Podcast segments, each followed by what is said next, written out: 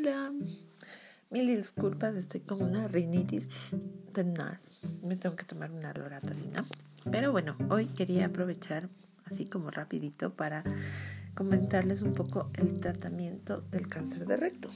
Entonces, tengo que hacer un podcast sobre la introducción, diagnóstico y tratamiento, pero hoy, aprovechando la coyuntura, vamos a hablar sobre el tratamiento del cáncer de recto. Eh, soy Vero Paz, Vero Paz Miño, y eh, ahorita estudio oncología, que espero ser pronto oncóloga y poder ayudar a muchos. Dentro de las consideraciones generales, la determinación del tratamiento ideal para los pacientes con cáncer de recto es un, es un proceso complejo. Debemos eh, tener en cuenta la intención de tratamiento. Debemos saber si vamos a curar o vamos a paliar, así como los resultados funcionales del tratamiento, incluyendo la probabilidad de mantener o restablecer la continencia anal y preservar las funciones geniturinarias. La introducción de la resección total del mesorrecto claramente influenció los resultados observados en el tratamiento del cáncer de recto, convirtiendo al, tratamiento quirúrgico en un factor pronóstico de alta eh, relevancia.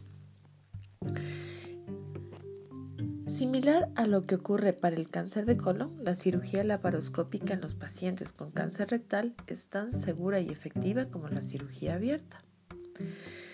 Dentro de las eh, consideraciones sobre la evaluación de la respuesta al tratamiento neoadyuvante, vamos a ver que existe una fuerte correlación entre el estadio patológico después de la radioterapia y quimioterapia neoadyuvante y el pronóstico.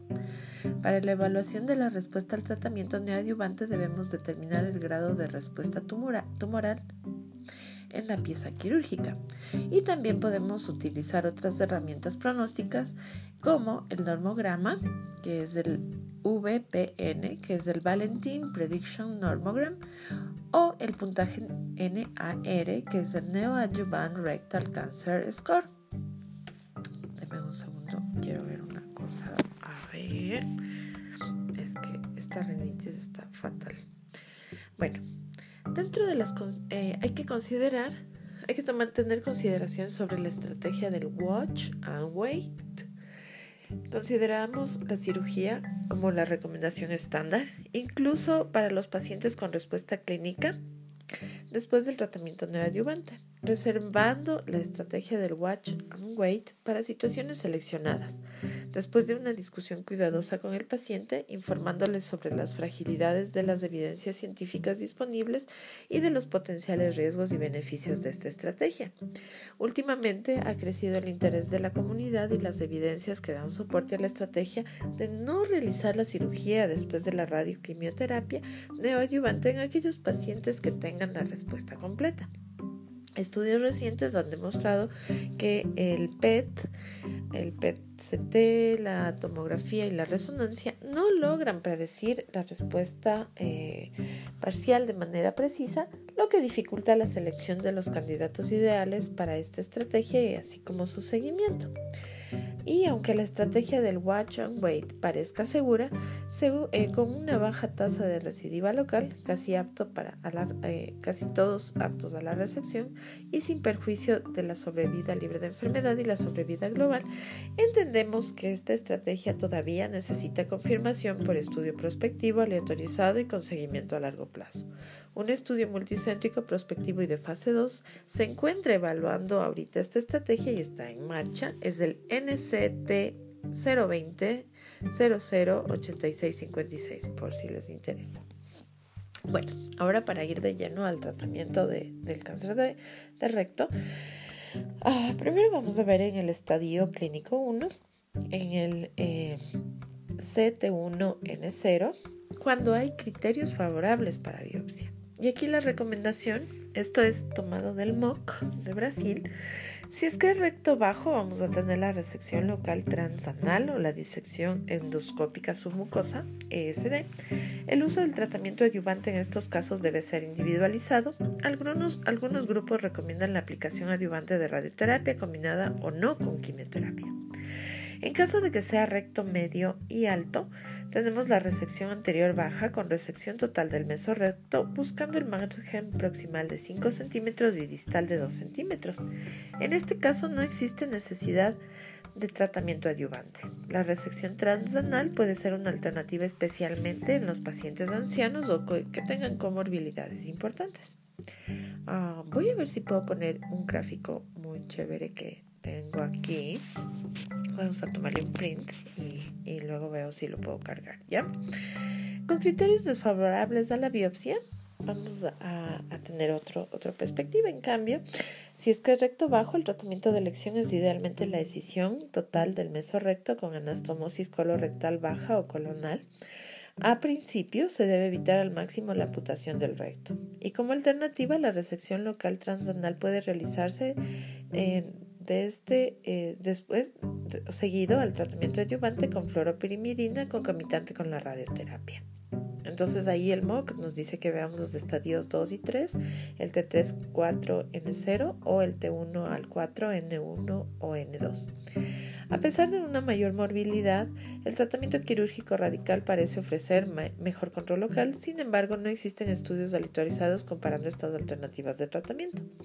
Y si es que es recto, medio y alto, la resección anterior baja con resección total del mesorrecto buscando el margen proximal de 5 centímetros y distal de 2 centímetros.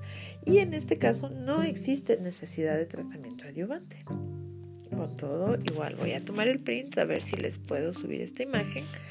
Ah, espérense, no sé qué hice. Me salí. Ya. Ahora tenemos el estadio clínico 1, pero con un CT2 N0. Y aquí la recomendación es en recto bajo, escisión total del mesorrecto con linfadectomía. Y si es recto medio y alto, escisión parcial del mesorrecto a través de resección anterior del recto con margen distal del mesorrecto de 5 centímetros y transmural de 2 centímetros. No existe indicación para el tratamiento neoadyuvante. Otra vez vamos a tomar el print de pantalla para ver la imagen. Ah, espero que no estén cansaditos, pero tenemos que seguir porque esto es súper puntual. Ah, tenemos entonces el estadio 2 y 3 con un T3 4N0 o un T1 a 4 con un N1 o N2. y aquí la recomendación es eh, tratamiento neoadyuvante seguido después de 8 a 12 semanas de una resección anterior baja con resección total del mesorrecto. El margen de la resección distal ideal deberá ser de por lo menos 2 centímetros, siendo un centímetro el mínimo aceptable. Se debe objetivar la preservación del esfínter anal siempre que sea posible. El tratamiento neoadjuvante consiste en radioterapia 4500 centigrades más un boost de 540 centigrades combinado con la quimioterapia. Recomendamos la capecitabina 1650 miligramos por metro cuadrado por día vía oral en dos tomas, 5 días por semana en todos los días de radioterapia o eh, UFT 300 eh, miligramos por metro cuadrado día vía oral y leucovorina 90 miligramos día vía oral ambos en tres tomas eh, en todos los días de radioterapia o el 5FU 225 miligramos metro cuadrado día intravenoso e infusión continua concomitante con las dosis, todas las dosis de radioterapia. Una opción también es la DL-leucoborina, 20 miligramos por metro cuadrado, o la L-leucoborina, 10 miligramos por metro cuadrado IV, seguida del 5FU, 300 miligramos por metro cuadrado día intravenoso en bolos durante 5 días en las semanas 1 y 5 de la radioterapia, si no es posible el 5FU infusional. Además, se debe considerar el transcurso corto de la radioterapia aislada de alta fracción para los pacientes en los cuales el tratamiento combinado no es factible o es de logística difícil. El tratamiento quimioterápico adyuvante se sugiere cuatro meses para aquellos que reciben el tratamiento preoperatorio combinado y seis meses para los que reciben el tratamiento preoperatorio con radioterapia de alta fracción sin la quimioterapia. Debe ser considerado después de la cirugía definitiva. Y como existe fuerte correlación entre el estadio patológico TNM después del tratamiento no adyuvante y el pronóstico con relación a la quimioterapia adyuvante, adoptamos en nuestro servicio un abordaje basado en el riesgo de recaída. En aquellos eh, pacientes con YPRC, o sea, es una ah, respuesta parcial después de la adyuvancia y un estadio clínico 2 pre-radioterapia y quimioterapia no adyuvante, recomendamos solamente el seguimiento. En aquellos con un YP T1, 2, N0 o YPRC, pero con estadio clínico 2, 3 pre radioterapia y quimioterapia no adyuvante, se recomienda la quimioterapia adyuvante con fluoropirimidina aislada. En los pacientes con un YPT3 T3N0, la conducta debe ser individualizada. Sugerimos el uso de fluoropirimidina aislada en individuos en los cuales la eh, el anátomo patológico de la pieza quirúrgica muestre el efecto antitumoral significativo de la radioterapia y quimioterapia y un esquema basado en oxaliplatino en, aquellos cuyo anátomo patológico muestre un efecto antitumoral poco expresivo. Y el uso del oxaliplatino también está indicado en pacientes con ganglio linfático positivo en el espécimen quirúrgico YPN+.